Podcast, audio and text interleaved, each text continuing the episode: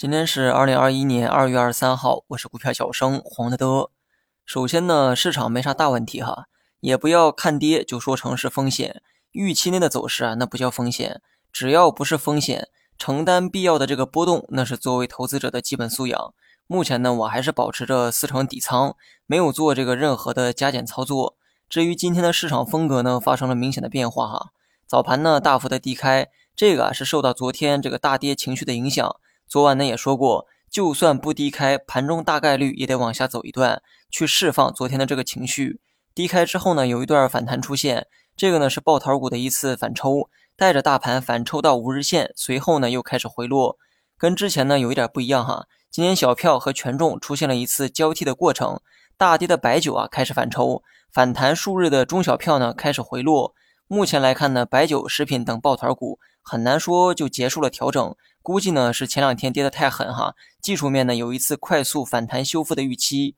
如果这次反弹高度太高，或者反弹时间超过两天的话，我估计呢受到前期套牢盘的这个压制，没准啊还得跌下来。来来回回反复，抱团股呢可能会开启高位矩阵的模式。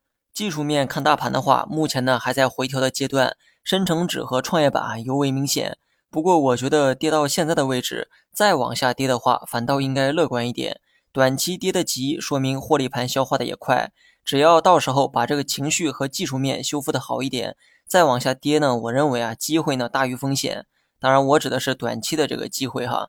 对于中长线呢，我的观点一直很明确。货币层面呢不断在收紧，最近连续三周央行都在净回笼资金，很明显是对去年大面积放水的一次回收，回收的力度啊不会太大。正如领导所说，货币的宽松不会很快退出，所以不用担心流动性缺失的风险。但是宽松的货币虽然会持续，但是持续宽松的力度明显啊在收紧。资本市场呢永远是看增量的一个游戏，无论你存量再多，没有增量来续命，很难给出高价格。所以把周期放长的话，今年的这个操作适当的保守一点比较好。至于短期的话，就看一看大盘能否修复技术面，看目前的这个架势回调还没有结束的迹象。